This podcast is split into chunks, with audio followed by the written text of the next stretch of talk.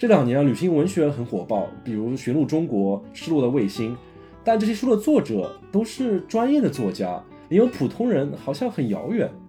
所以写成一本好书，我们普通人就真的只能做做梦吗？这期的嘉宾英之啊，平时有一份忙碌的工作，旅行只是爱好。可是去年啊，他把他的一次旅行出版成一本书《丝路北道》，和《失落的卫星》同一出版社出版。他自己啊，从旅行到写写给朋友们看的公众号，再到写成书，一步步走到现在啊，这个经历本身就好像是一趟旅行。那让我们一起来聊一聊这趟关于旅行写作的写作旅行。这里是牛油果烤面包。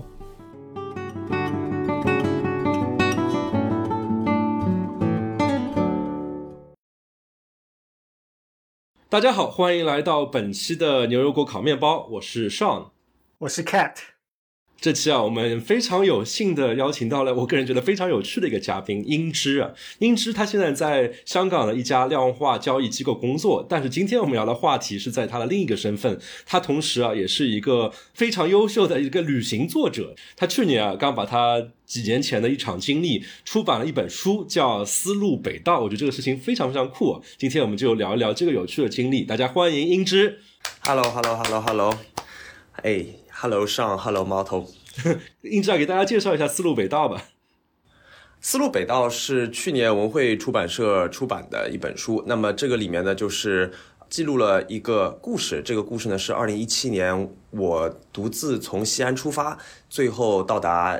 伊朗德黑兰的一个故事，然后在这个过程中间呢，有很多朋友不断的加入，也有很多朋友不断的离开，呃，从最初的一个人到最多的时候有十一个人，然后最后又恢复了一个人的这样一个故事。那么，二零一七年呢，那个是已经离现在已经是七年前了。呃，尽管在我心里面好像还还没有多久之前的事情，然后这里呢是呃是记录了就是这一路上我看到的，包括我们中国大西北啊，包括哈萨克斯坦、乌兹别克斯坦、吉尔吉斯斯坦，就一直到伊朗的啊这样一段旅程。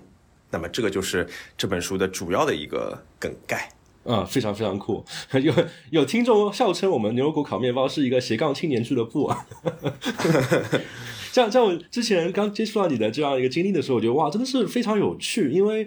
就包括我们之前也做过一些，比如说有主持是工程师，或者是做一些其他的工作，但是他的可以说是副业吧。然后也是做一些有趣的东西，比如说前几集我们刚刚采访了一个嘉宾，他是做钢管舞俱乐部或者之类的事情。像我觉得这一期你作为一个旅行作者，让我觉得最有趣的事情是在于旅行其实是一个大家都做过的事情。我相信大家可能工作之后有一些积蓄之后，都会选择在在假期里面出去哪里玩一玩，怎么样？当然，我们我们会嘲笑我们父辈说啊，他父辈可能很多一开始旅行的时候是跟着旅行团，是吧？像我们这代人可能就更多的喜欢说是自由行，哎，自己安排一个旅行，感觉就是特别有趣。然后可能我们当中大部分人旅行完之当中可能会拍很多照片啊，发朋友圈。然后，如果稍微再用点心的话，可能说啊啊，像我们牛油果烤面包节目吧，我们有些主播可能呃回来之后可能会录一期播客，像我们之前刚刚做过一期我自己到印度去的一个播客，或者说是总结成一篇文章，然后然后发自己朋友圈里面，或者是发在某些社交平台上面，就结束了，这个事情就结束了。但是你。你最后是把你的一段旅行，最后真的是说写成了一本书，所以我觉得非常好奇，就是就是你怎么会想到说往前走了这么多步，然后要写写出一本书的，是怎么怎么到达这样的一个状态？对，其实这也不是上来的时候就这么想的，因为应该是这么说吧，就是呃，我都有这个记录旅行的这个习惯，而我这个记录旅行的很多时候可能是给自己的笔记。呃，应该说是我大概很小的时候，我父母带我出去玩的时候，他们就希望我能够记日记嘛，因为那个时候出去玩一次也没有说呃那么的，就是像现在这么方便嘛。那所以那个时候就会想要说记一些，对吧？就是记一些这种当天发生的事情。这个我觉得听众里面这所有人都开始共有记忆，就是记今天出去玩，然后最后那个结尾都是真是非常有意义的一天。是，就那个时候会有，而且那个时候我我妈主要是我爸，我妈那个时候会跟我说，她说今天晚上呢，就是我们到了宾馆，对吧？你要是呃不写完呢，你这个今天的这个小日记不写完呢，你就没有办法啊，再再接着接着到我们这个大人房间里来玩什么的，所以我只好就拿着一本小本在里面记记记。这个其实是我最初的这样一个习惯的养成，所以我我其实就是我家里有很多本本子，从我这个小时候一直到我可能大学毕业，甚至大学毕业工作之后，我都有些小本子，我是去哪里我都会记几笔，就就是今天看到的有趣的人啊，今天发生了什么事儿啊，那这些肯定都不是说会给大家去分享的，除非是家里人他愿意。看你这些流水账，对吧？就是对你的这些感想报兴趣，这个其实它不是一个面向大众的这样一种一种想法，呃，所以我对我就一直记嘛。但有的时候我会去一些比较那个时候还可能比较不同一些的地方，比如说这个呃一这零八年时候去古巴啊，或者是这个一五年时候去伊朗啊，那么这些。都是那个时候，我周围的朋友可能去的比较少，所以有的时候会把它写成公众号，或者那个时候我不知道这个听众朋友们的这个年龄大概是个什么情况，但是有这个人人网上写日志，你知道吗？就那个时候会有人，这个还真不知道有没有听众知道这个东西是什么了。对，有那时候会去写写这类东西，然后就是相当于是朋友嘛，然后很多就会就会这个来来看，呃，然后其实阅读量还不错，那个时候大概问一下阅读量不错是什么概念吗？呃，这看吧，就就大概就几百，从大概四百到一千五百，反正就是有些好一点的文章，就是可能比较有趣的，大家看的更多一点，转发也更多。那时候还就是最初的时候，像那个零几年的时候，显然还没有微信公众号这个东西嘛，所以那个时候可能有一些博客啊什么的，就就那些都还行。对，然后后来怎么说呢？就是其实我这一次写吧，因为也是延续了我这个公众号的一个传统。然后在这个过程中间，呃，其实是受到了很多的鼓励，因为，呃，就当时是一七年，啊，这个一个月的这个旅程结束之后呢，呃，是写了大概有好几个月的公众号，然后在写的过程中间，就很多人说，你有没有考虑过把这个集结成书？但实际上，公众号的这个写作过程也是有一个一个循序渐进的一个变化的。哎，问你说，就是能不能写成书的那些，是你周周围的朋友吗？觉得写的比较好？其实朋友也有，然后还有，其实我印象还挺深的，就是有一个不是很熟的，那当然也是朋友了，但不是很熟的一个一个朋友，他当时就是在我下面留了一个言，他说：“哎，你真的有没有考虑把这个集结成书啊？因为你的文笔啊，他反正就跟了跟了一个作者做了一个对比。”然后我其实当时还挺受挺受鼓舞的，因为我觉得这个这个这彩虹屁拍的还是很厉害。呃，但我跟他因为其实没有没有什么特别的这个。他其实没有拍我彩虹屁的必要，你知道吗？所以我觉得这个其实是是我还是比较那个受鼓舞的，因为如果是朋友啊或者家人啊，说你写的不错，这可能都带滤镜嘛，对吧？是是是。所以我也知道是有点可能选择性偏差在里边，就觉得你写的不咋样的人可能都没点进来看，写的不好也不会告诉你，对吧？所以你听到的只有就是别人别人告诉你的这些这些好话，但是有就不是很熟的朋友跟你这么说，其实那还是挺挺鼓舞的。那么，所以后来我我我当时呢，其实这个公众号呢还是写给自己和附近的朋友的。其实，呃，而且呢，我当时也在一个寻找自己这个呃写作方式的一个一个过程中间。因为我一五年去伊朗的时候，我有一个朋友，他跟我一起去伊朗然后呢，这个这个朋友呢，当时在知乎上也算是一个呃算是个大 V 吧，不管是小大 V 还是大 V，反正是个大 V 吧。我们的 cat 也是知乎上的小大 V 是吧？那那我我们等我们等会儿私下交流那个 朋友的这个知乎名字。然后当时他特别逗，因为他跟我一起去的。他跟我一起去之后呢，他就看了我写的第一篇，我写的是随笔嘛，就相当于是记了记了一下这个德黑兰的一些情况。然后他就说：“他说彭医师，他说我们是朋友吗？”我说：“是啊，我当然是朋友。”他说：“是好朋友吗？”我说：“是啊，是啊，你有什么话你快说吧。”然后他说：“他说嗯。”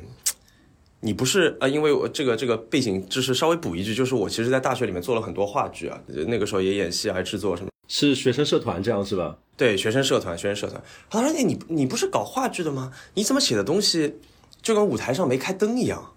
啊？就好像都看不见人物啊，都看不见人。”哎呀，我当时特别受刺激。然后后来我就我就跟自己杠上了。这这听上去听上去非常像是知乎上面直男癌的那些 大 V 会会直截了当做做出了评论是吧？我觉得这个我其实还挺感激这个，尽管他当时我也不知道他是带着什么样的这样一种情绪来跟我讲的，但是我觉得就是对我来说，这个其实是一种激励嘛，我就跟自己杠上了。我觉得确实，很多时候去的一些地方，你既然想用文字留下来，那你其实是需要把它留的更有画面感、更生动、更有这些人物。所以我后来其实从一五年开始，我就一直在思考。就是我有没有办法把我的这一些之前写给自己看的东西，既然现在你觉得想分享给别人，就怎么样能够把它写的更有趣一些，对吧？更生动一些。所以这个其实是一个一直在进化的一个过程，然后一直到这个后面我写这本书，其实是一个很大的一个对自己一个挑战吧，也是也算是一个自我挣扎的一个过程。所以，我我觉得其实到这本书最后出版的时候，这中间还是经过了很多的这个。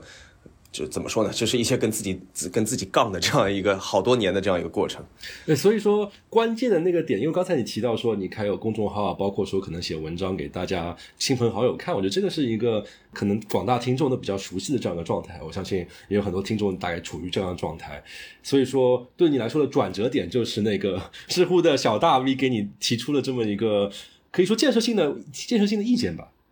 对我，我觉得其实。应该说是有一个就是相辅相成的一个过程，就是说，如果我没有想要把这个写得更好一些，那可能后来也不会有人建议我去把我的东西写，就是真的按照书的方式来出版。再后来，就是为了能够达到真的说能够出版书的标准，因为我知道那个时候再来看我的书的人，他就不是说我的最近的朋友了，对吧？他这亲朋好友，对对，这个问题就是说，为凭什么人家要买你的书？为什么人家要买你的书，对吧？其实你这个时候就不是把自己放在一个。哦，我只是就是在朋友中间写的比较有趣的人就可以了，而是说要真的放到一个跟其他的书去竞争读者的这个注意力的这样一个一个关系中间去，所以对自己的要求是要继续拔高的。所以其实我我说，尽管一五年去伊朗开始琢磨这事儿，到最后我这本书我真的满意了，就可以给到出版社，已经是二二年的事情，所以中间有。七年的时间，这么漫长旅途，真的是很漫长的。相当于是七年前你在处在一个普通人状态下面，因为一个一个一个建议，然后说 OK，我们要 dream big，我我现在有一个更更更远的一个目标，然后说可以进入下面一个可能比较少有人走的一条路了。是，确实是这样。哎，那那我就好奇啊，就是说，OK，那那七年前啊，那个知乎小大 V 说的那个句话，然后你被点燃了之后，那你说 OK，我们现在要转换目标了，不再满足于说，哎，发发公众号，朋友好，点点赞，几千个阅读就好。接下去你做了什么事情呢？那么进入个全新的领域，OK，我要以出书为目标。那么那下一步是做什么呢？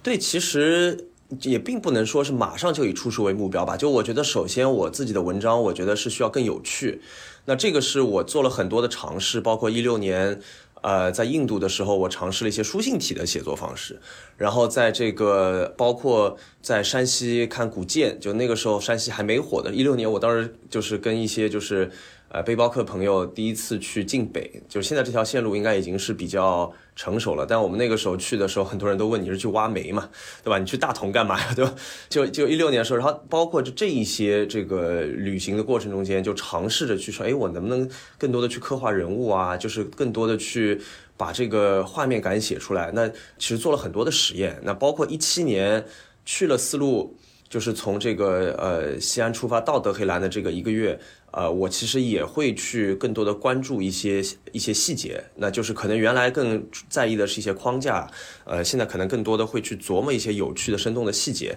但是呢，我我其实也并不是说真的很顺利，因为毕竟我的主职，前面上你也说了，我是一个做做量量化交易的，就是说我其实是一个理科生。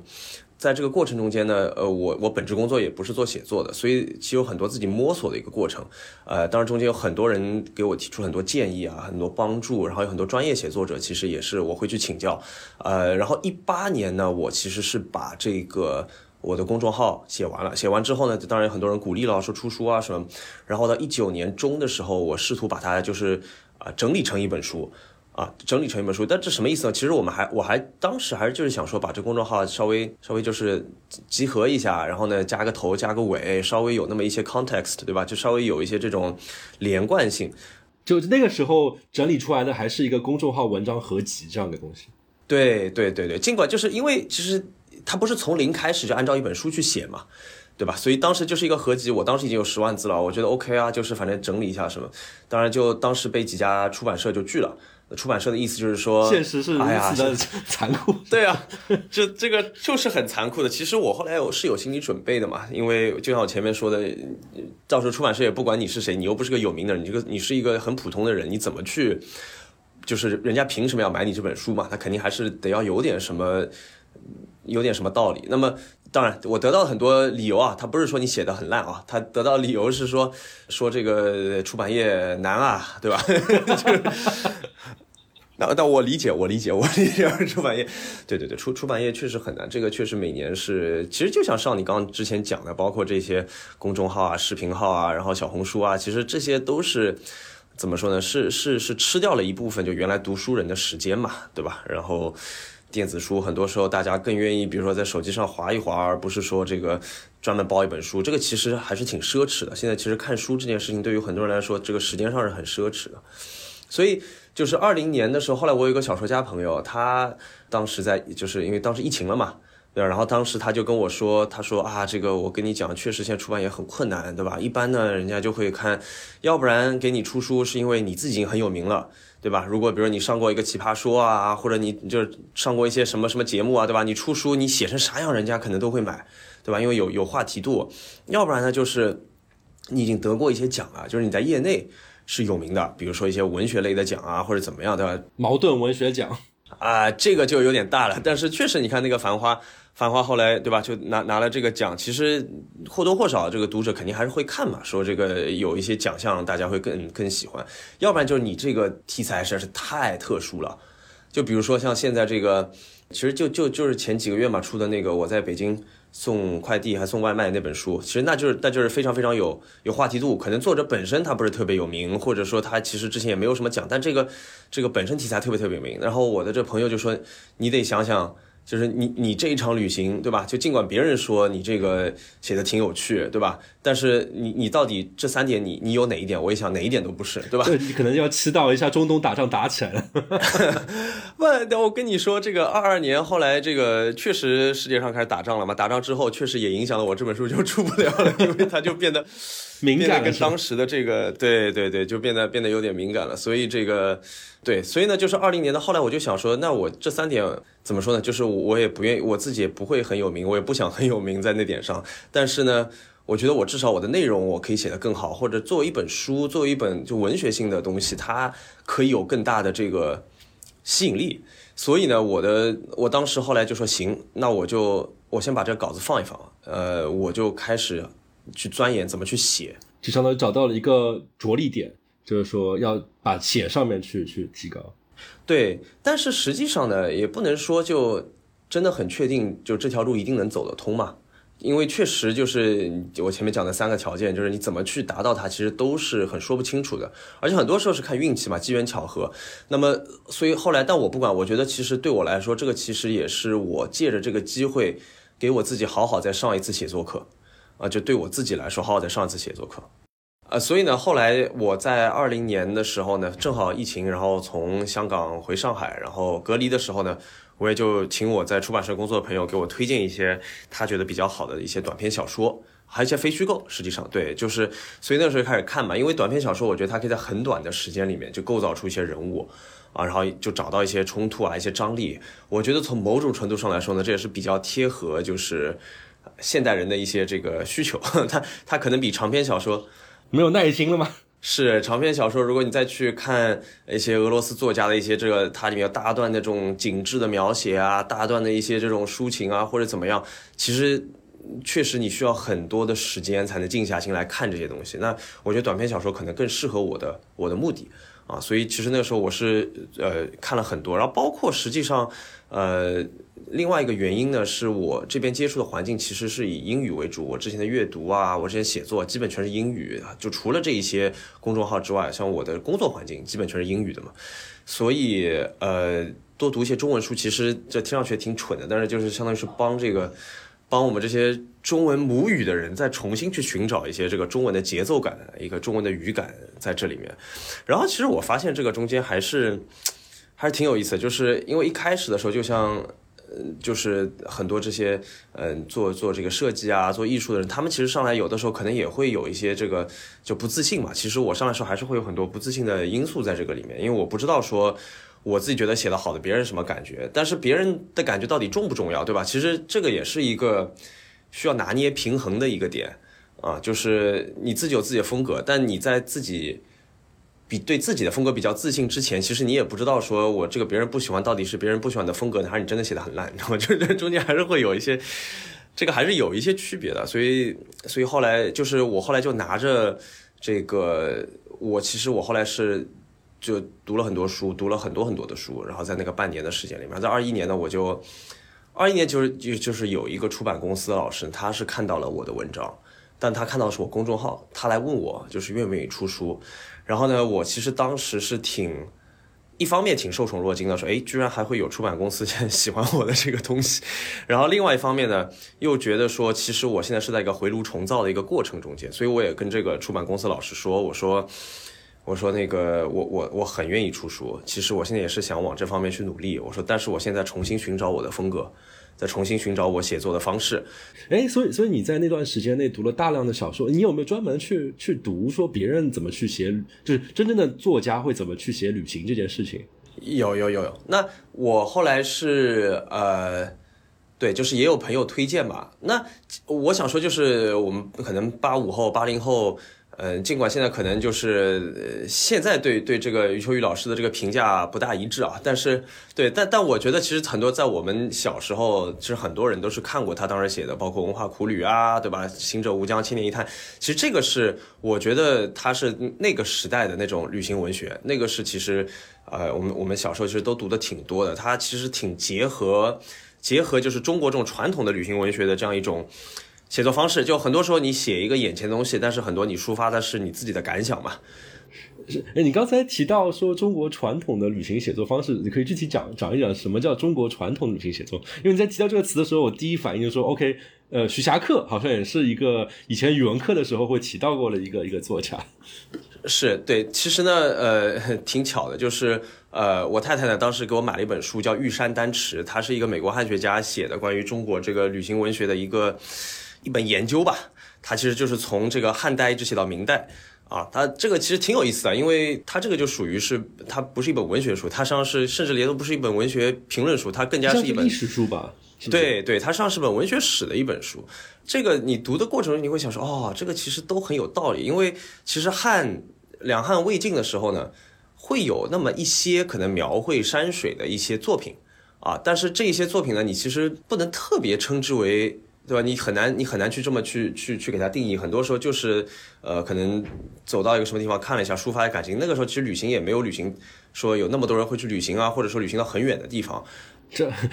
这样说的话，《黄鹤楼记》之类的这种东西，算不算也算是旅行文学？对，其实到了唐代，其实到了唐代之后呢，是多了。但为什么多了呢？是因为当时很多的官员被被贬到南方来了，所以他们经常会写一些，就是他们其实带着一种。对未知之地的一种一种好奇，一种猎奇，并且带着一种对自己怎么被贬到这种地方来的一种 忧郁的情绪，是是这样子，他们所以就造成了很多的，就是当时的包括柳宗元啊，包括韩愈啊，他们比如说到到这个湖南啊，到这个潮州啊，就是他们会到这些地方，然后他们都会写一些当地的这个风土人情记录，然后最后呢，很多时候都要抒发一下。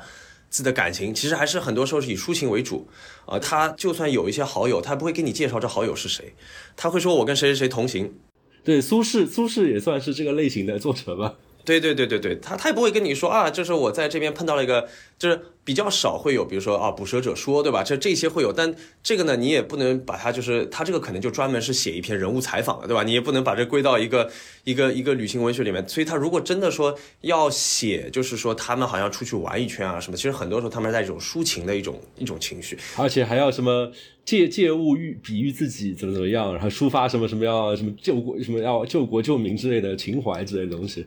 是。所以到后来，其实因为而且我们中国是一个历史上也是一个就是人和地它是相连的比较紧的一个一个一个国家，它就是自由移动的这种可能性呢，就呃不是说那么的高以前。所以很多时候这个能够写旅行文学人，其实他都是一个特定的人群。那到了明代之后呢，其实人就更富庶一点了，那他就有这个。所以我们说徐霞客。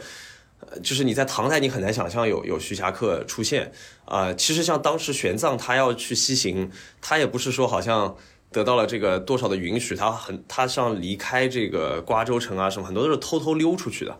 所以其实那个时候他是管人啊，管就是人和地是相非常紧的，流民是一个问题，是个历史上的一个问题。但是到了这个明代之后，就是大家也有点钱了，然后大家其实也逐渐的开始有更多的移动的自由，所以你能看到更多的这一类好像。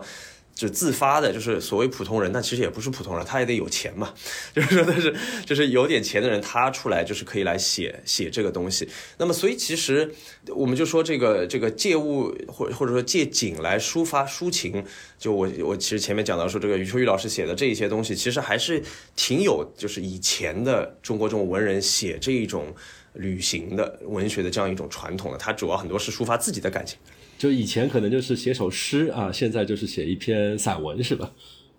对对对，所以呢，就是就是这一类。但是呢，我后来呢又其实很别人给我推荐很多，就是西方人。西方人其实写旅行文学，在这个过去两三百年，其实也是非常非常丰富的。他像这个呃十八十九世纪之后，其实很多呃也不能叫公子哥吧，反正就是说是家里条件还不错的人，他们都有这个壮游的传统嘛。相当于是大航海时代之后，然后也启蒙运动了之后，就产生了这样一种风潮吧。对，就是之前呢，可能就是在欧洲，对吧？他可能就是在欧洲壮游，对吧？他就就是家里出钱，对吧？给他搞个马车，对吧？或者怎么怎么样弄个，然后就到处去转一圈，在欧洲的各大城市。那么他们很多人会记录，也会写，他有很多人会写书，会留下来。那么呃，大航海时代呢，其实也是因为对于他们来说，这个这种体验在当时来说，绝对是属于。非常非常独一无二的，所以他们都会记。就像你之前提到，你会写说去一一五年是伊朗还是什么地方那种感觉是？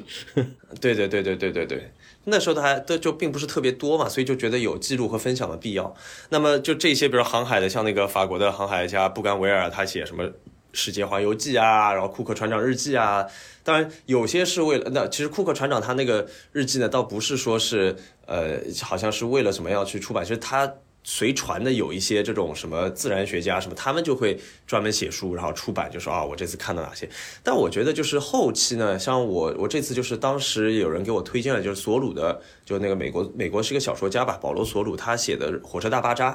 啊，然后我当时看了呢，因为他走的这条路是从西往东，跟我走很类似，他也是穿过中亚，也是在哦中亚这块，OK。对，他是从伦敦出发，尽量的坐火车，最后一路是到了东京。当然，去东京的时候肯定不是坐火车去的嘛，但是就是他还是还是那个，就是尽量坐火车。其实跟我反方向了。但其实我当时读这本《火车大巴扎》的时候，我并没有对他感觉特别好，我反而是读他三十多年后重走同一条路，他写的那个应该是叫《通往东方的幽灵快车》吧。那个我真的是觉得他的比例，我说这个三十年小说真的没白写。呃，我就觉得它特别神奇的一点呢，就是他们就对于人物的重视，就是我知道我有些朋友不是很赞同我这观点，但我觉得其实西方的这个审美和东方审美，包括在绘画上面，其实很多时候，包括小说，呃，其实小说之前嘛，或者就是就是做在文学品类里面，其实我觉得西方一直是在这个更注重这个人物的塑造，而其实对于他们来说，像山水画都不是一个大的这个呃这个绘画派别嘛。就是它其实像你说这个风景画什么，其实它是一个比较特定区域的人会画的比较多一点，特定年代的。但是它最主要的主旨就是人物，人物，人物。那我觉得其实这个也是体现在这个游记的，或者说这个旅行文学的这样一个写作过程中间。我看到，其实我觉得有个有个例子啊，我我我觉得就是索鲁当时当时写罗马尼亚，他就说我我印象特别特别深，当时就是他写罗马尼亚，他从罗马尼亚去伊斯坦布尔。啊，然后他就上了一辆火车。那么他坐他对面的是一个罗马尼亚的教授。那他其实是之前写罗马尼亚，他已经在写说罗马尼亚比较落后啊，比较破败啊这一类。但是这个呢，其实你只是作为一个啊，可能作为一个事实去接受了下来。对我们作为读者，他并没有特别深的一种感情上的一种情绪上的一种体验。但是他写了这么一个人，他写这个人呢是个大学教授。这个大学教授呢是要去土耳其开个会，他从来没有出过国。那么他呢就在这个车上跟索鲁开始聊天，他就说啊，这个土耳其啊很破啊，很很落后啊，你知道这个，呃，还还对还对这个这个土耳其的这个，因为说啊他们都是穆斯林，怎么怎么样，所以就是这个人有很多的这种偏见在这个里面。那么在这过程中间呢，他们就这个火车就就进入了这个伊斯坦布尔的外围，他就看到了高楼，看到高楼之后呢，这个这个人呢他就觉得这个肯定是面子工程，你知道吗？这种肯定就是因为在他的心里面，就是土耳其就是一个很破很落后的认知里面。对，然后呢，就看到高楼说这个，因为在火车沿线嘛，所以怎么怎么样。然后我觉得接下来这个镜头，我就一直印象很深。他就说这个火车就越来越接近伊斯坦布尔的老城，就看到这种恢宏的清真寺，对吧？在这个天际线出现，对吧？怎么怎么样？然后他说这个罗马尼亚的教授，他就脸就贴着这个窗户，越贴越紧，越贴越紧，然后嘴里在喃喃自语说：“可是他们的人权很差，可是他们的人权很差。”这个这个。即视感有点强，是吧？对，这个就非常非常的好看，我就觉得这样我就记住了。对吧？因为呃，我后来就回头来思考，就是我自己的写作，因为呃，上来时候可能会想给很多的这种历史背景啊，会想给很多的这种事实啊，然后交代很多的这种这个这个像博物馆的这种小卡片一样的，你走到一个青铜器底下看到一个小卡片，那对于读者来说，他看完了，他每个字都看到了，但他并不会记住，感觉像是读这样的文字，有点像是在读那个维基百科那种感觉。对，会有一些，因为呢。也不是说我之前都是这么写，但是呢，会这种类型的比较多，或者说，呃，某种程度上来说，你搭了一个舞台出来，对吧？你把这舞台上的这个布景啊什么全都放好了，你把这些必要的这些背景全部都交代了，交代完之后，确实就没有人上台演戏。如果有人上台演戏，那整个东西就串起来了。所以关键点，我后来这是我我当时二二一年的时候，我得到的第一个启示，就是我需要有。需要有人物，我需要我不能只是一个背景一个舞台，我需要有角色，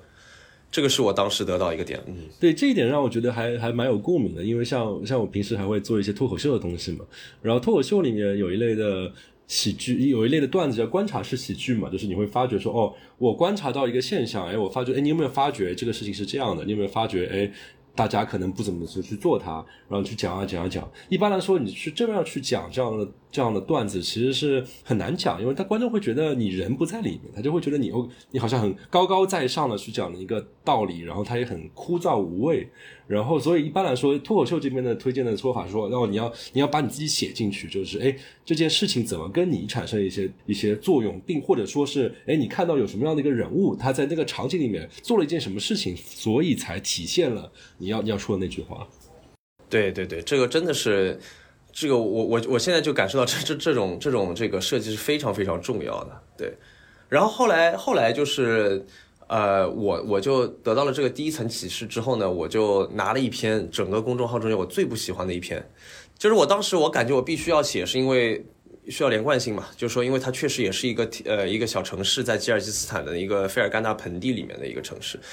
但确实那个城市呢，就是我当时在场的时候，我觉得它是一个比较无趣的一座城市，这个无趣的感受呢也反映在了我的文字里面，它确实比较无趣。对，然后我就在想，说我能不能再重新的去思考，就是说这篇文章该怎么写。所以我这篇文章我就前前后后翻写、重写、翻写、重写，我大概重写了三四个月。哎，所以这个时候相当于是之前相当于是读了这么多前人的作品，总结归纳出了一个你觉得的是一个技术上的突破点，然后再相当于是进行了一次系统升级，尝试用这篇文章作为一个系统升级的尝试。对，就或者说是你看了，现在该练了，就是该去练了。因为，因为你看，你去评论别人的东西和你自己去创作还是不一样。因为其实我在想，如果索鲁去写他那篇罗马尼亚的东西，因为他看到的可能也是很破败的地方嘛，对吧？就是从某种程度上来说，你当然可以去牵扯到他之前的历史啊，或者怎么样。但是他是怎么样能够把这个破败的地方这种破败感能够非常生动的能够传递出来？对，所以这个是我当时想去。想去练的一个，就是说我我找到一个无趣的地方，但这个地方是真的那么无趣吗？有没有一些什么角度？其实它是很有意思的。然后第二层的这个启发呢，其实挺有意思。是我的太太，她有一天我就坐在那边在写，她就突然走过来，她说又来了。她说你不是搞话剧的吗？就跟这一五年的这个这个这个这个朋友有个 callback，说你不是搞话剧的吗？他说那你这个张力冲突，对吧？这对你来说不应该信手拈来吗？我说哎呀。太有道理了，这本来就应该是一件事情，所以这个是我的第二层这个这个启示。反正我后来把这一篇我认为终于改好的文章，我就交给了就是当二一年出来找我的出版公司的老师嘛。所以所以区别就在于说，你你就尝试用人物塑造人物，然后再用到一些冲突这些东西，把它加进去重新写。对对，而且其实因为我呢还有一个我一直坚持的原则，因为这是我事实发生的事情。它不是一个，它不是一个我编出来的一个故事，它不是一个小说，所以呢，有的时候呢，就是我，这是我非常非常坚持的一个原则，因为我要对我是希望对跟我一起去的人，他被我写到书里面去，我要对他们负责任，我不能瞎编乱造他们在干什么事儿，所以之前呢，有的时候老会说，就是哎呀，这个。如果谁谁谁当时在这里说了一句话，那该多好呀！但是他们没有说，你也不能去，你也不能去把这个话塞到他们嘴里。哎，这里我有个问题啊，就是你刚才提到这篇文章是很早以前写的，那你怎么还会记得说他当时到底有没有说这句话呢？对，就实际上呃，很多时候是呃运气比较好，就是 我带了一个 GoPro 啊，其实我带的不是一个 GoPro。嗯，我其实带了我我带了俩 GoPro，然后带了俩 GoPro 呢，就是我另外还给朋友，有的时候他们也会互相互相拍嘛，然后我就在这个里面找找素材。哎，你这 GoPro 是一直在拍吗？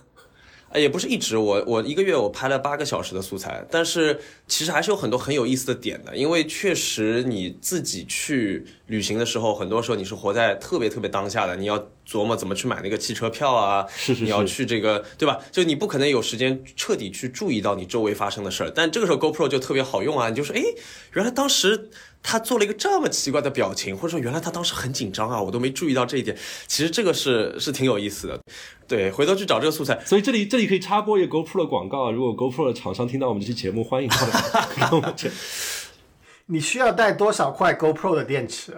呃，是这样子，我当时是每一个机子准备了三块电池，但那个还行。我们其实觉得后来我我只要每天晚上我都有一套程序嘛，我拿一个大的那个转换器，然后这个 USB 各插着几个就是手机呃那个无人机。还有这 GoPro 的充电，反正就是已经非常程序化了。到了大概第四、第五天，我就进入节奏了。每天到了宾馆，唰唰唰唰唰，这东西插好；到了第二天，唰唰唰再收好，然后就非常的顺畅。所以大家之后旅行出去拍的东西，很可能并不是当下发朋友圈，很可能若干年以后啊，你但凡是要想写点东西，这时候还可以翻出来再看，宝贵的财富啊。对，工作量真的是不小，但是确实是能发现很多很宝贵的这个亮点的。我真的是没想到，没想到。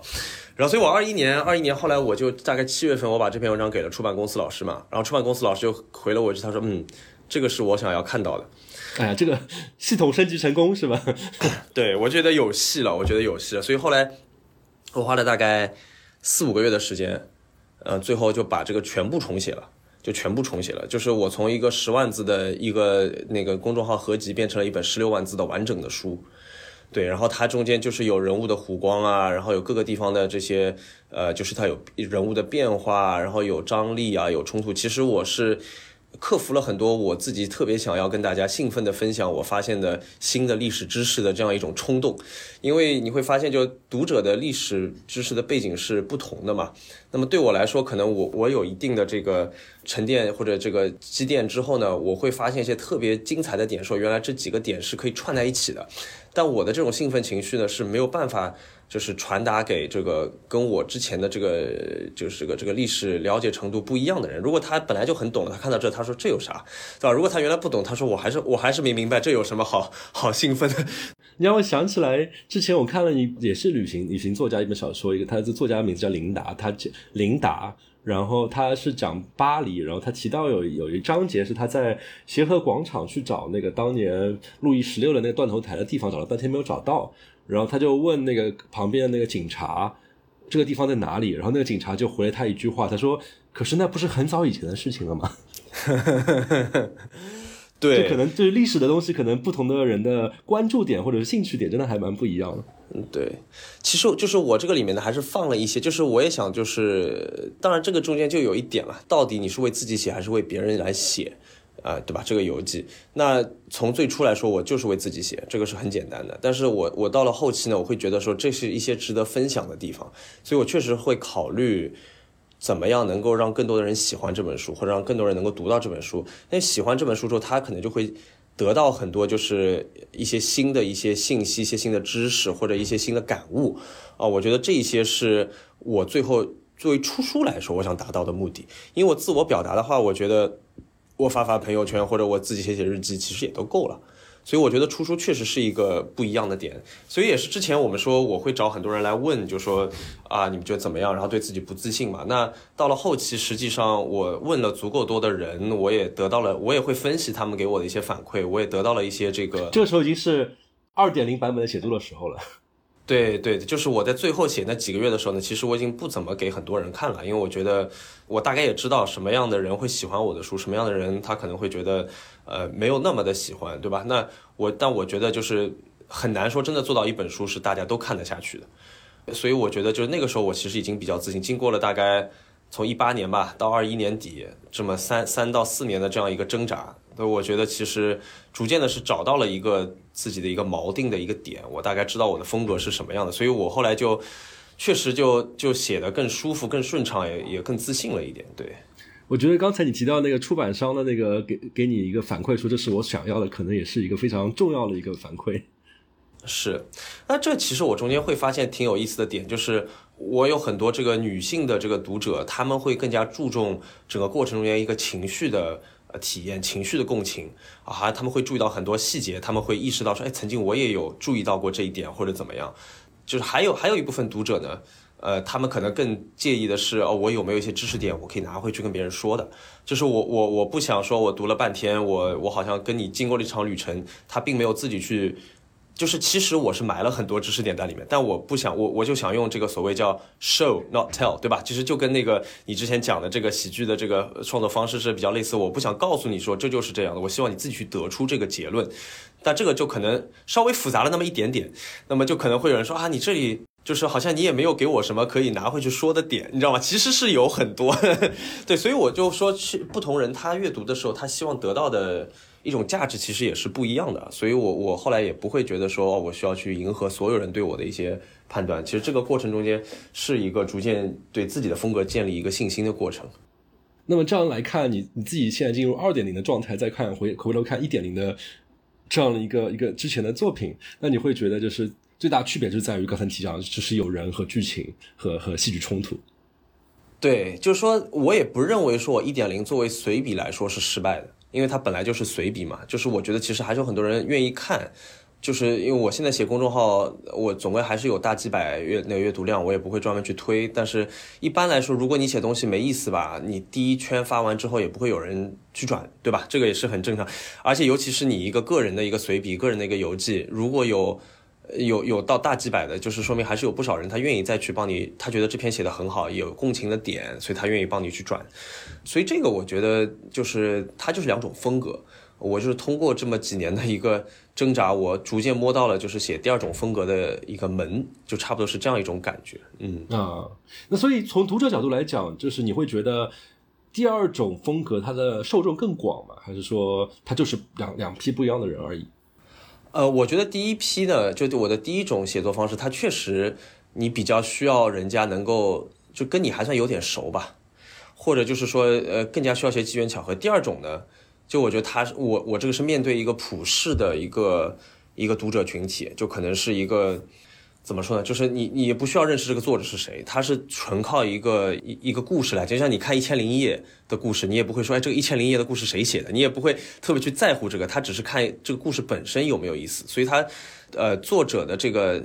这个重要性其实是下降。但呢，我还有一点，其实我整个写这本书的时候，我还有最后一次，就第三次的启发呢，是就之前给我写这个，就给我推荐小说书的这个。出版公司的朋友呢，他就提了一点，他呢就他说他他们他们公司其实当时也出了一本挺有名的写中亚的书，然后呢，这个朋友就跟我，他说，哎，你们都有一个问题，就是特别，就是说你们知识分子写东西啊，就老有一种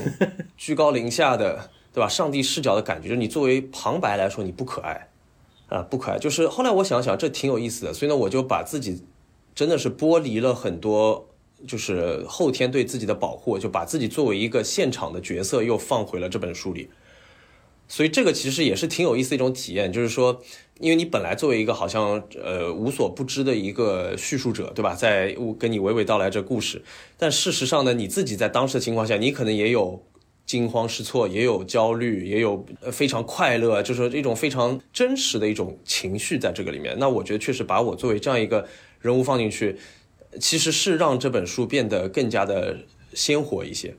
这这点让我觉得也真的是很有共鸣，因为我还是回到喜剧这边。其实刚才提到那个观察式喜剧的时候，其实也是也是跟你刚刚说的一模一样的情况，就是如果你不把自己放在那个故事里面，你没有找回到刚当时你在这个故事里面自己的那些窘迫啊，那些那些那些情况的话，给别人感觉就是你在那边高高在上，在那边说，哎，你们有没有发现？有没有发现这个？有没有发那个？好像自己很厉害的样子。那事实上，只有把自己还原到那个状态下面，你会发觉，哎，当时的那些不合理的状况，真的给你造造成一些，或者说你会觉得你自己很怂，或者会觉得哎，太太囧了。就这样的情况下，观众才会共情。包括你刚才提到说不一样的观众，其实我觉得可能对于讲笑话这个事情也很相似，因为你可能跟朋友聊天的时候，大家讲两个笑话，这这当然大家会笑，就很好笑。但那样的笑话，那样的叙述，其实跟你站在。舞台面前面对新来的这批观完全不认识你的观众，你需要讲一个好笑的东西就很不一样。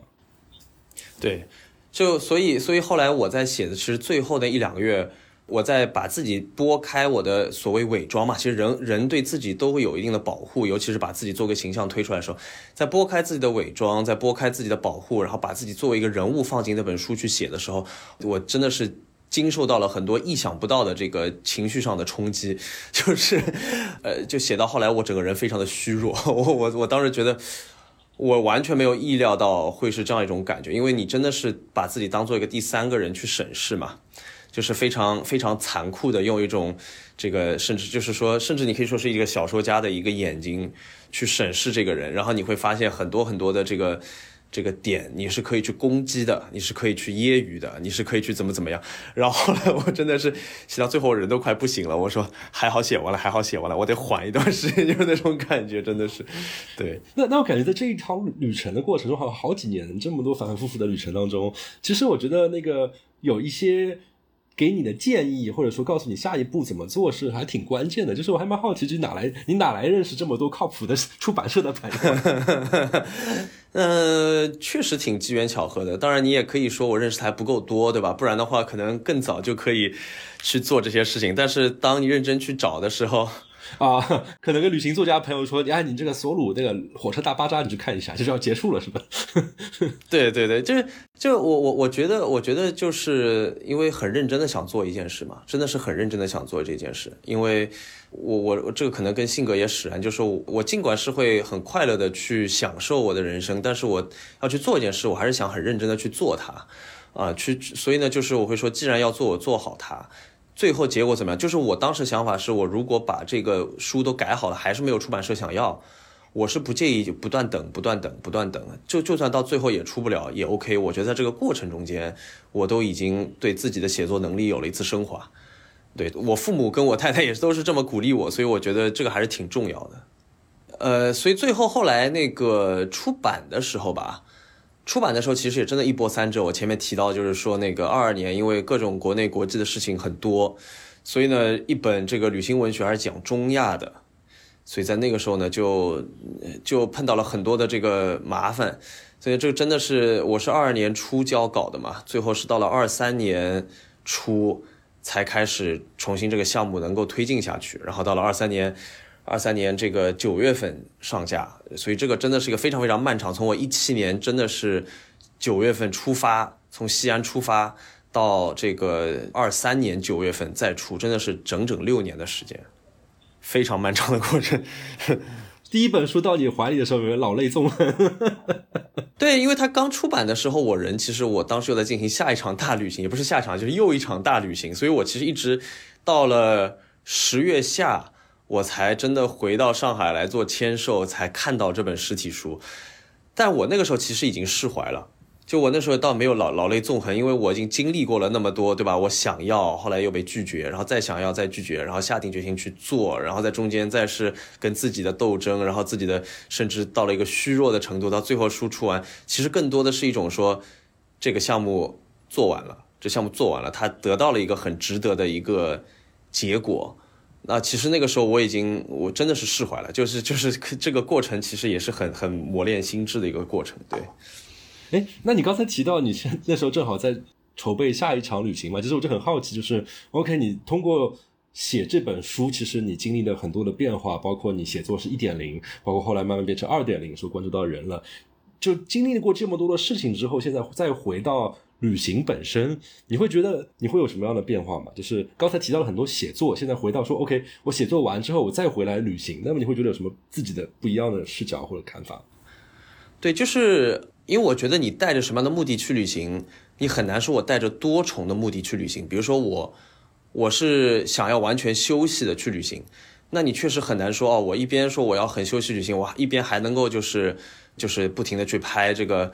拍这个 vlog 啊，或者拍什么东西，其实因为去拍 vlog，或者你真的要去这个，就是做很多的记录啊什么，它其实是需要你动脑子的。你不是说好像，当然有些人他已经变成肌肉记忆了，他可能会轻松一些，但还是说你没有办法做到彻底放松的。如果你真的是很累，工作很累，然后你下个星期你说啊，我只是想要很闲散的去放松放松心情什么，呃，就是你很难说我又要放松心情又要写什么。那所以我觉得可能。就有时候会要决定一下，说我这次出去，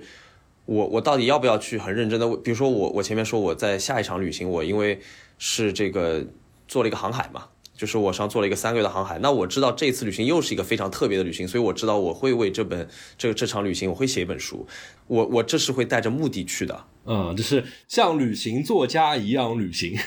对对对，就会有一点这种。但是我在过去的几年时间里，也有很多旅行是说我就是想要去放松一下，去贴近一下。如果有些东西我正好注意到了，我能记下来，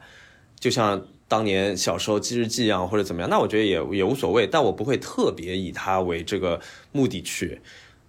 去去旅行。对，所以还会还是会有一些区别。对，所以像旅行作家一样旅行会是什么样子呢？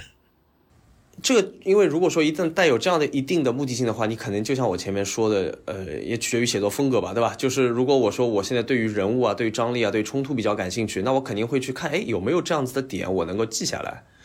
啊，就是就会去找这一些点，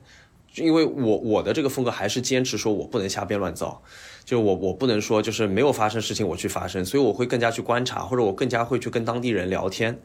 啊，比如说我其实这个。今年呃，就是去年的这场旅行，我其实刚上来的时候，我们是一次一次帆船航海吧，但是上来的时候帆船一直没有到，没有到的时候，其实心里是很沮丧的。那么有几种，一种就是我当然可以就是在宾馆里面天天刷手机，对吧？我就是一天天我就等船嘛，我就一天天过。其实这个事情我也做了两天，对吧？就是就是确实就是觉得，哎呀，这个怎么船还没到呢？就好无聊啊，就在。哎，可以简单跟大家介绍一下那个旅行是什么旅行吗？啊，对，这个旅行又挺大了。我我我我是这个也是从一八年跟我去丝绸之路的这个一个美国的白人朋友，我们两个人一起合计，就是又当时说是三年后，我们希望能够呃按照就是英国探险家库克船长的第一次航行路线，我们在南太平洋能够做一次大航海，就是圣地巡礼是吧？对，就当时有一种那种宏大的那个那个理想在那里面。一八年，但后来也知道二零年、二一年，对吧？就显然是没有办法做，去拖到了二三年才去做。那么原来计划呢，就是从塔希提，就法属波利尼西亚，就大溪地吧，那边出发，然后向西，就法属波利尼西亚，然后库克群岛、纽埃、汤加、斐济、瓦努阿图、新卡里多尼亚到新西兰这样一串。那么呃，所以呢，我们其实为了它做了很多准备工作，但是没有想到，就临行的时候船。需要修，所以呢，我们其实最后是用比较传统的，就是坐飞机的这个方式呢，是头一个半月都是坐飞机完成的，后面也有一个半月到两个月的时间是才能坐到船，你知道吗？这个 就是一个非，这又是一个可以是个很长很长的一个故事了，但差不多是这样一个情况吧。所以呢，就是我们在最初等船的时候，就是非常的 非常的沮丧，但是后来呢，我就想，哎，因为这次过来嘛，我还是想也是想要去。去认识认识当地人，一方面当然是如果要有一本书，肯定是要有一些当地的，就是要要能够有一些人物会比较有趣嘛，所以想去当地找一些，去跟当地人聊聊天。但另外一方面，确实本身来说，如果我这次旅行它不是一个纯休息的旅行，我我也觉得是跟人打交道本身也是旅行一个非常非常重要的一个点。所以，所以你说跟人打交道，你具体会跟哪些人去打什么交道呢？就是因为我我我知道，就是之前也会有人问我说，这个就是中国这个小红书式的旅行，对吧？这个区别，对吧？之前我们有一期节目也专门讲到小红书式旅行，就感觉好像是看那个 Google Map 上面标了很多点，但是到时候真的过去的时候都忘了这个点地方为什么标这个点。这就是你的旅行方式。对，就是很多打卡或什么，但实际上你跟当地，你基本都是跟当地的死物在接触，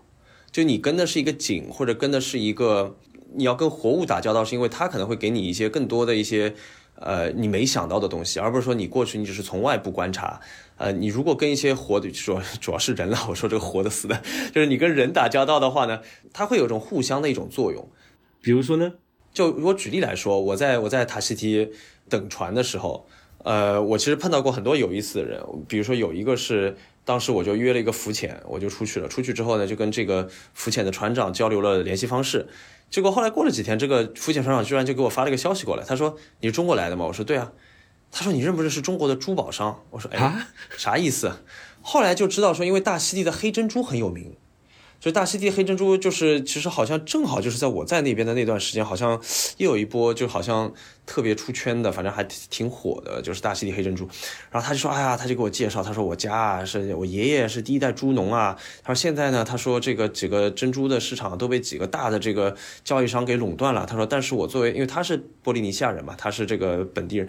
他说：“我现在虽然在旅游业啊，他说，但是我你看我的叔叔、我的哥哥什么都是做这个珍珠的。他说，我想能不能为我自己在这个行业里面挣到一个名字啊，就就是闯出一片天地。哎，我说这个好有意思。就有的时候就是你去跟别人聊天，聊着聊着，你会聊到很多的这种故事，然后这种故事呢会把你带到一些你没想到的地方。因为人嘛，都我相信人都还是有好奇心的，对吧？也是有一些这种探险的一些欲望，他还是有一些对未知的未知既吓人又有吸引力，对吧？就是很，它是一种略刺激。”所以其实跟跟人在当地聊聊着聊着，就会有很多一些不在计划内的东西，而这些东西反而是它是一种很很有魅力的，在旅行过程中一个一个事情。如果所有事情都是安顿好的，那其实跟每天上班其实区别没有特别大，对吧？你都是一个，当然你见到的景是不一样的，这个肯定是没错。呃，但是我觉得，其实就回到之前说的，呃，不光是写作，生活本身也是这样，就是你不能只有一个舞台，你不能只有一些死的东西，你需要有人在上面演戏，需要有冲突张力，才能让你觉得就是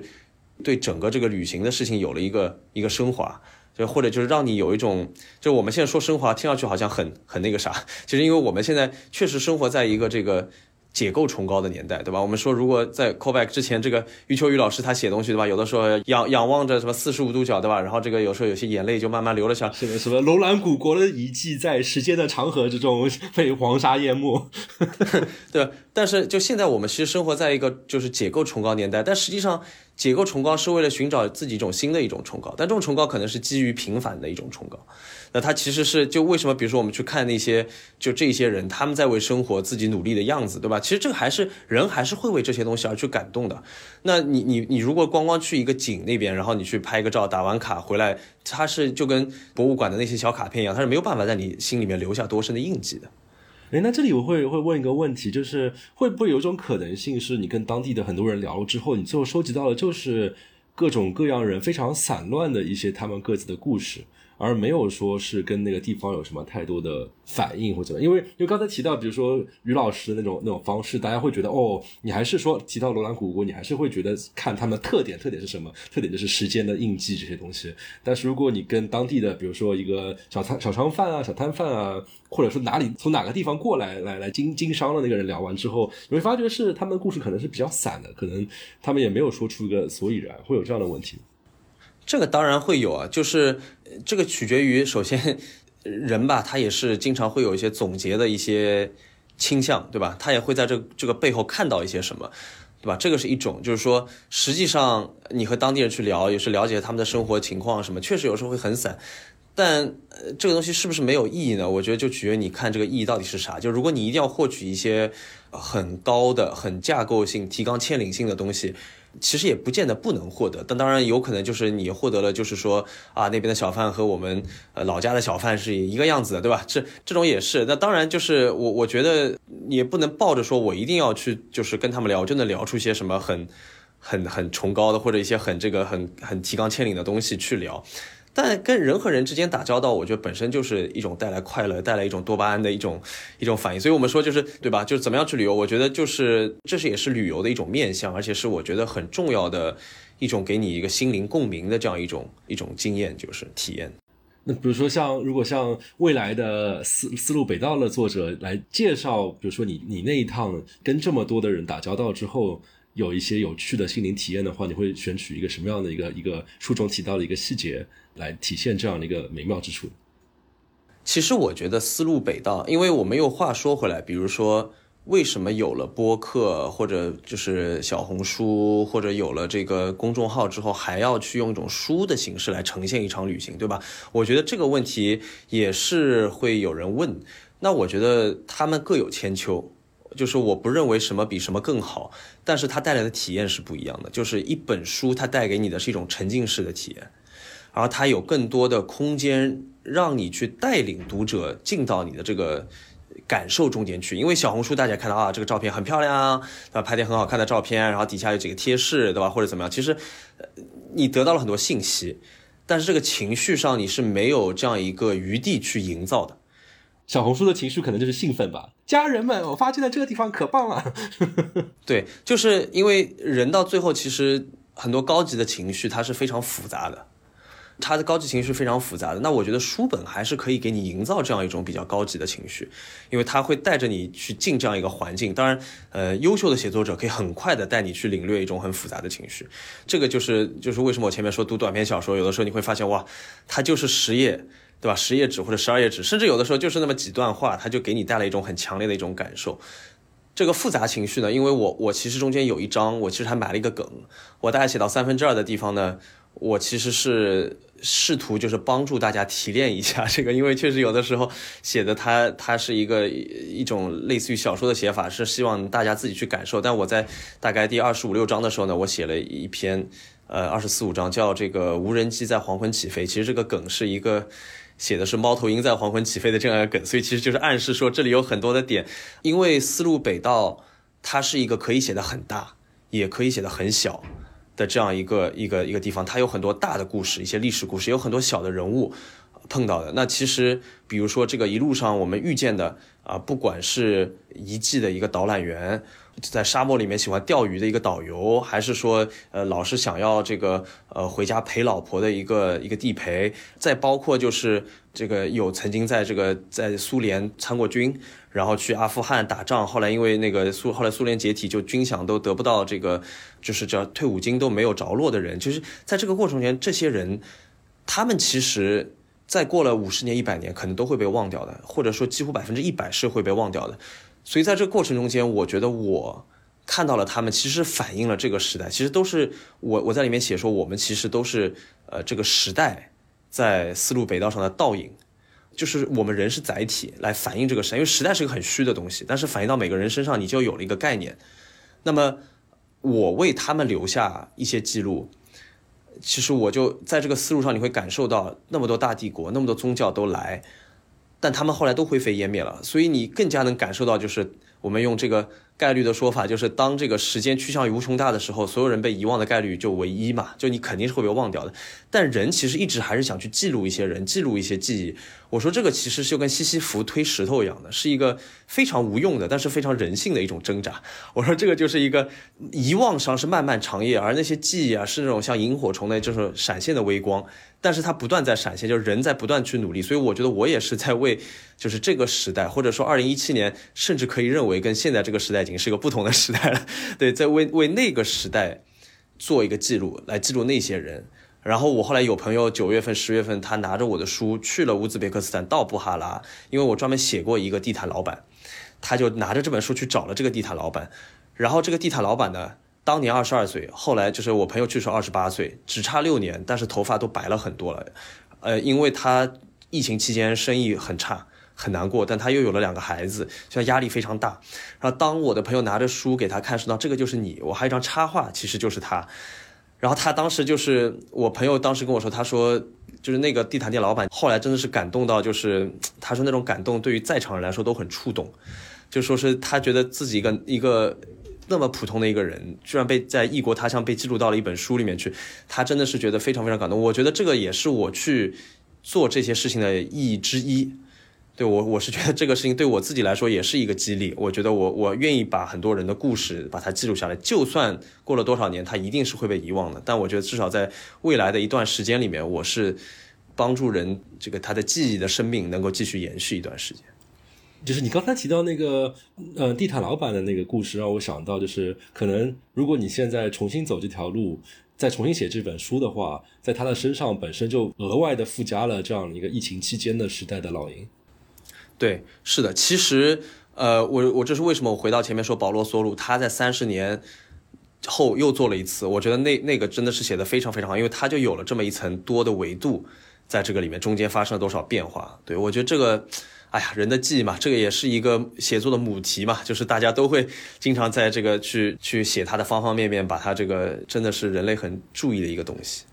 那我最后一个问题啊，就是。听这期节目的听众有很多跃跃欲试的啊，豆瓣作家是吧？小朋友圈作家、微博作家的话，对他们来说，如果他们想要像你一样，说是以以作为一个真的是像一个正儿八经的作家去出一本书作为一个目标，那你会怎么建议他？比如说什么样的心态也好，包括第下一步应该怎么走？我觉得首先心态要平，出版业很难，你知道吗？这个是确实没有错，确实没有错。因为我觉得第一，第一还是说以为自己写为第一步，这个是没有错的。就记录，就是就算以后没有出版的机会。过了多少年，回头看，就就像我现在回到我的书架上看我过去这么十几年、二十年的这么多本子里面记录的一场场旅行，就这么多故事，还是会很快乐。这是你自己的快乐，这是不管出不出版，就是别人也夺不走，也没法给你的。这是第一。第二，就如果真的是想要做旅行这个文学的创作，我觉得，呃，我的经验当然可供借鉴了。就是就像我问我自己的问题，可能朋友们也应该问自己，就是为什么别人要看你的书？就别人为什么会对你的故事感兴趣？就是你写的有多好，还是你的故事本身多有意思，对吧？这个是一点。那么最后就是说，你真的要把它写成一本旅行文学，其实对我来说，本身写书的这过程也是一场旅旅途，它也是一个充满荆棘的、充满痛苦和快乐的一个挣扎，对吧？那这个就是。可能如果有志向做这个事情的朋友们，就是也要做好心理准备，就这不是一个坦途，因为就像前面说，现在现在这个时代，为什么别人要来读你一本旅游书，对吧？就为什么不是一个攻略啊，或者是马蜂窝啊，或者小红书，就是你到底希望带给大家一种什么样的体验？你的不同点在什么地方？这些问题就是逐渐想通，然后就是为自己写完之后，如果有机缘巧合，如果能够。出版，那我当然是恭喜大家，对吧？也也也祝福大家。我觉得这个是，从某种程度上，也是要反映说我们这个时代的旅行文学到底应该长什么样，对吧？其实也是有有各种风格的，包括最近后来也有很多这个呃朋友推荐，像你刚说的琳达，其实他的书也很有名嘛，对吧？像李娟她写的这个呃牧场的这样一些书，对吧？然后其实还是。还是有不少的，那就是怎么来定义有我们这个时代旅行文学到底应该长什么样，对吧？我觉得这个也是一个挺有意思的一个话题。对，那换一个角度，你给未来的你的《思路北道》这本书的读者会想说些什么呢？呃，我是觉得你们应该会有一个很好的体验，我也希望你们会有个很好的体验，因为在《丝路北道》上有非常多的呃一些一些瞬间、一些时刻，我觉得是非常美的，也是。非常值得的，就比如说在这个我们说西安的这个民谣酒吧，对吧？或者我们说在吉尔吉斯坦天山的寒夜，对吧？在这个山里面的这个这个村落，或者说是在黄昏的撒马尔罕古城，对吧？这个夕阳照耀着整座古城，又或者是在这个土库曼斯坦的大沙漠里面，在这个地狱之门熊熊烈火边上，